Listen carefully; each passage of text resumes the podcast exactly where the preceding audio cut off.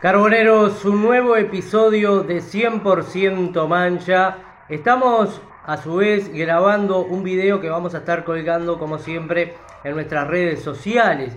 Esto lo contamos para los amigos que nos escuchan a través de las plataformas digitales de podcast 100% Mancha, especialmente a través de Spotify.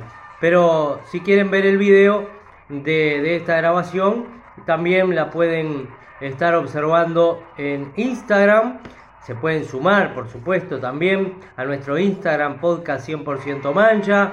Se pueden estar sumando a nuestra página en Facebook, eh, podcast 100% mancha. Y ahora también estamos ampliándonos a YouTube. Recién estamos arrancando, colgando algunos de estos videos, pero también lo vamos a hacer. Es decir que eh, a los amigos entonces que nos escuchan en las plataformas digitales, eh, recuerden que, que estamos eh, en todas las redes sociales. Y hoy queríamos referirnos a raíz de todo lo que se ha generado, de todo lo que se ha generado con la camiseta de Facundo Torres y de Alessandro, que finalmente, eh, como debió ser, la camiseta se la entregaron en el vestuario, no en el medio de la cancha, en un clásico.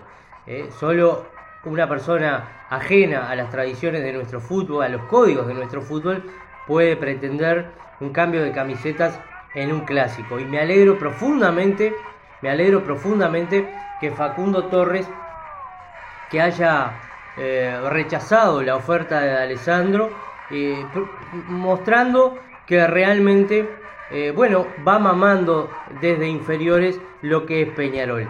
Pero todo este hecho generó el recuerdo de otro similar, que vale la pena repasar.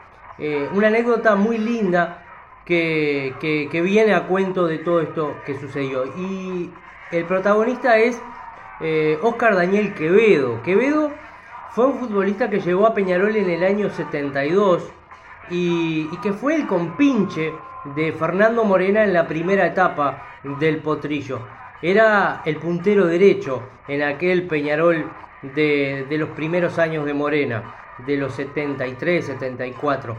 Un gran jugador, pero que tuvo un inicio complicado. Erraba muchos goles, muchos goles. La hinchada estaba bastante fastidiosa con Quevedo, nacido en Formosa, que vino a jugar como centro delantero y que luego pasaría a, a la punta derecha y es el socio ideal, el socio ideal para, para Fernando Morena eh, en aquellos primeros años. Pero resulta que cuando se juega eh, el primer clásico de Quevedo, en Nacional había un argentino, Mameli, y entonces termina el partido y los argentinos se intercambian las camisetas. El Tito Goncalves, que ya estaba retirado, el Tito Goncalves ya estaba retirado, vio esa actitud desde la tribuna y explotó.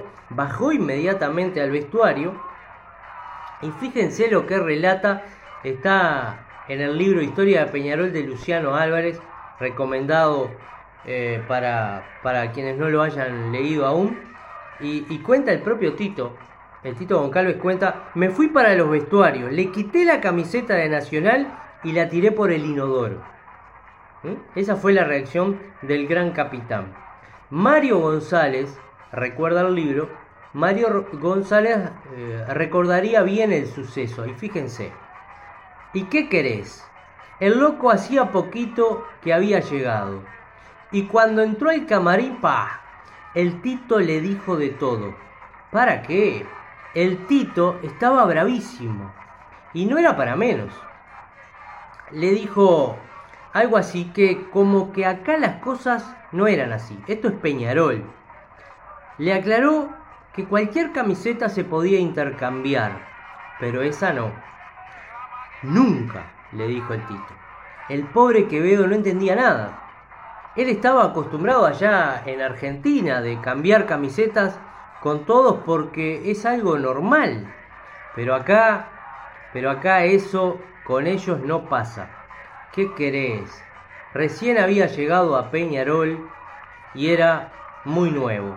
Esa es la anécdota que recuerda Mario El González con respecto a este suceso ocurrido allá a principios de los 70, 72, 73 con Quevedo y Mameli en un, en un clásico cuando intercambiaron camisetas. Viene todo a cuento de lo que sucedió con D'Alessandro y Facundo Torres. Abrazo de gol, carboneros.